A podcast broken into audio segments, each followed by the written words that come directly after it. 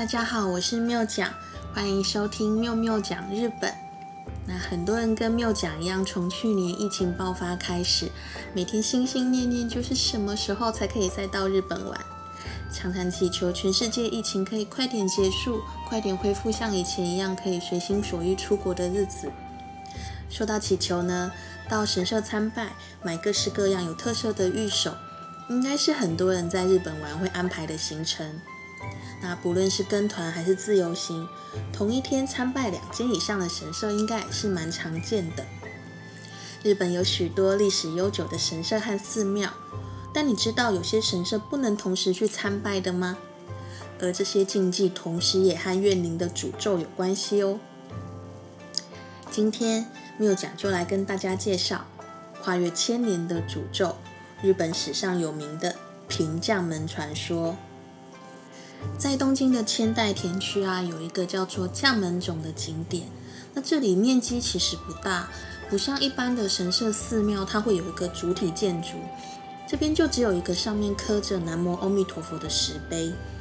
那今天故事的主角平将门，他的头颅就在这个石碑的下面，头颅也就是首级。所以将门冢也有人称呼它首冢。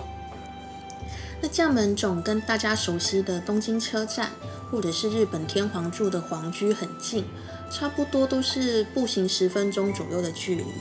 那在它的周遭也都是赫赫有名的商办大楼，可以说是寸土寸金的黄金地段。但这里却是东京非常有名的能量景点，也有人说它是灵异景点。自古以来发生过很多不可思议的灵异传说，周围的大楼呢，甚至因为如果办公室的座位背对着将门冢，将会对平将门不敬，会因此招来意外或者是不幸，所以这些公司都把办公室的座位呢调整成面对将门冢的方向。那究竟平将门是谁让人如此敬畏他呢？又为什么他的头颅被葬在这里呢？一切都要从一千多年前的平将门之乱说起。距离现在一千一百多年前的日本呢，当时日本的首都叫做平安京，也就是现在的京都，所以被叫做平安时代。那今天故事的主角平将门呢，是一个出生在关东的武将，在关东地区拥有一定的势力。那因为当时朝廷对于地方疏于管理，导致派去管理地方的官员不只是毫无作为，甚至是长期欺压百姓，造成民怨四起。这样的时空背景之下呢，让平将门他趁势而起，最后整个关东都成了平将门的势力范围。不只是这样，平将门他还自立封王，成立了一个叫做板东王国。那当然自己顺理成章就是这个板东王国的新皇。那这个新皇的新呢，是新旧的新，字面上就是新的天皇。平将门自封天皇，这惊天动地的消息立马就传回京都的朝廷，那整个朝廷都炸锅了。一山不容二虎，一个国家怎么可以有两个天皇？区区一个地方的武将，竟然敢自立为王，这种大逆不道、触犯天条的行为呢，在朝廷眼中当然是无法容忍。于是。当时在位的朱雀天皇就派军队到关东讨伐平将门，这就是日本历史上有名的平将门之乱的由来。当时朝廷呢，不单单只是出动军队，更下令全国所有的寺庙每天都要做法诅咒平将门早日被消灭。想不到都做到这个地步了，还迟迟无法将平将门给拿下。尽管面对朝廷的千军万马。平将门凭着自己优秀的领导能力和战术，反而朝廷军队还节节败退。眼看平将门越战越勇，还霸气外露，这让朝廷上上下下急得像热锅上的蚂蚁。最后呢，朝廷使出了杀手锏，派了一群得道高僧，带着一座京都高尾山的不动明王神像，把他千里迢迢搬到关东去做法。祈求上天早日降服平将门这个十恶不赦的反贼。这一连做了二十一天的护魔祈祷大法，就在法事结束的第二十一天，不可思议的事情也发生了。护魔仪式的熊熊火焰里，竟然浮现了平将门的身影。同一时间，战场上的情况也逆转了。原本平将门还打得顺风顺水的，顿时风云变色，一阵阵狂风吹得平将门的军队人仰马翻。就在兵荒马乱之中呢，一支箭不偏不倚地射中平将门的额头，就这样结束了他传奇的一生。而这一头顺利完成护魔祈祷大法的高僧们呢，知道平将门被消灭了以后，准备将不动明王像搬起来送回京都。想不到神像怎样都搬不起来，动也不动，像是牢牢被钉在地上一样，仿佛是在表示要继续留在这里守护这个地方。所以这尊不动明王像就在原地被供奉起来。这就是现在千叶县有名的佛寺。位在成田机场附近的成田三兴盛寺的由来，那这也是日本新年的时候仅次于第一的明治神宫，东京人最喜欢来新年参拜的地方哦。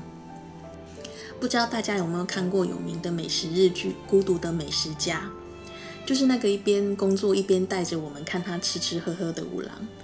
那在二零一八年 live 直播的跨年特别篇里面。五郎就是在这里直播吃跨年荞麦面的哦。故事再回到被一支穿云箭射到、中箭落马的平将门，他的头颅呢立刻就被砍下来，送到京都，放在朱雀天皇的眼前。那天皇就哼的冷冷看了一眼，就叫人把平将门的头颅挂在京都七条河原那里公开示众。所以平将门成了日本史上第一个被斩首示众的人。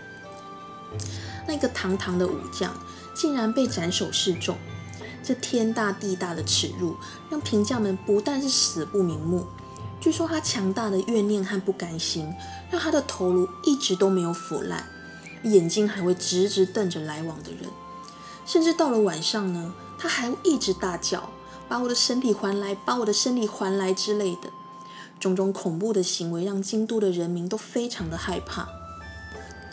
又过了几天的一个深夜里，京都的夜空突然降下一道白光，让平将门的头颅飞了起来。那道光呢，就带着头颅往关东的方向飞过去，最后终于精疲力尽掉了下来。当时的人就将平将门的头颅就地埋起来，这就是一开始提到的，在东京千代田区的将门冢的。那平将门的头颅被埋起来，在这里过了一百年以后。将门冢因为年久失修而逐渐荒废，那同时在当地持续发生非常严重的天灾和瘟疫，搞得民不聊生。人们纷纷开始谣传，这一定是平将门化成怨灵在作祟。于是请来了高僧，重新修复将门冢，并且立了一个刻着南无阿弥陀佛的石碑，希望可以借此超度平将门的怨气。那同时也将它神格化。把平将门的神灵供奉在附近的明田神社，这才让当地的瘟疫彻底消失。而这个明田神社呢，就是现在秋叶原有名的明田明神神社的起源。那东京人都叫它明田明神，应该有不少喜欢动漫的朋友对明田明神也不陌生，因为这里就是秋叶原嘛。那这几年明田明神也变成非常有名的动漫圣地。在台湾啊，我们会在电脑旁边放一包乖乖，希望电脑可以乖乖听话。在明田明神这边有一种 IT 情报安全御守，据说也是媲美乖乖，蛮有人气的哦。大家有机会来这里，不妨找找看哦。其实，在日本历史上，平价门是一个充满争议性的人物。就统治者的史观来说，公然挑战朝廷和天皇为敌的平将门是一个叛乱者。不可以饶恕的反贼，但是在多数关东人的心目中呢，为了被欺压的人民挺身而出，然后勇敢对抗暴政的平将们，反而在关东地区拥有英雄般的形象，受人敬仰。那人们也尊称他叫将门公，也形成一股将门信仰。因为平将门主要势力范围在关东嘛，所以整个关东地区和平将门有关的景点和神社非常的多。那当然最有名的就是今天提到的明田明神，还有将门冢。在节目一开始有讲到不能同时参拜的神社，一个呢就是做法降服平将门有功的成田山兴圣寺，那另一个呢就是供奉平将门神灵的明田明神。因为历史的缘由，让这两个地方存在着敌对关系的立场嘛，所以日本民间有一个说法：如果一年之内分别参拜过这两个地方，就会遭遇不幸。尤其是明田明神的信徒，更是绝对不会到成田山去参拜的哦。那在东京，其实还流传许多关于平将门的诅咒传说，最有名的像是日本大正时代，当时的政府要推动都市改革。计划移走将门冢，改成其他的设施。那想不到接二连三就发生官员离奇死亡的事件等等的不幸，那吓得日本政府赶紧作罢。那到了二战结束之后，美军接管了日本。当时美军为了扩建停车场，又想在将门头上动土了。那没想到挖土机才一发动，就立刻反腐，里面操作的驾驶被抛出去，当场惨死。这又引起了一番大骚动。就算是美军也不得不信邪，赶紧停工。那从此日本人对于平将门的诅咒就更加的深信不疑，就再也没有人敢动将门种的主意了。但其实将门种不是只有可怕的传说，也有许多灵验的事迹哦。因为这里供奉的是平将门的首级，那平将门的首级顺利回到故乡卡埃鲁，就是日文里归来、顺利回来的意思。那卡艾鲁这个发音呢，也和日文中青蛙的发音相同。那所以将门种的四周啊，之前常会看到青蛙的摆饰。那这里常常会有被公司革职下放边疆，或者是被派遣到海外的上班族，然后来向平将门祈求能够顺利从海外归来，或者是顺利解决职场的困境。那也会有人来祈求顺利找回失物，或者是呃希望失踪下落不明的家人朋友可以平安归来，据说也是非常的灵验哦。下次到东京，不妨安排到今天介绍的几个景点，体验平将门传说的强大能量吧。但是今天提到的成田山和明田明神，缪讲自己是没有勇气安排在同一个行程就是了。那接下来缪讲就教大家几个单字。常到东京的人应该都对成田机场不陌生。那今天介绍的成田山新胜寺就在成田机场的附近。那成田的发音是 narita，narita。那机场的汉字呢，写作空港。天空的港口就是日文里的机场。空港念作 kuko，kuko。那成田空港念作 narita kuko。哪里达库口？那因为成田机场常被冠名成东京成田机场，那所以常会有人误会它是位在东京。那其实成田机场是在东京旁边的千叶县哦，就跟东京迪士尼乐园一样，也不在东京，是在千叶哟。好喽，希望你会喜欢今天的内容。我是缪讲，缪缪讲日本，我们下次见喽。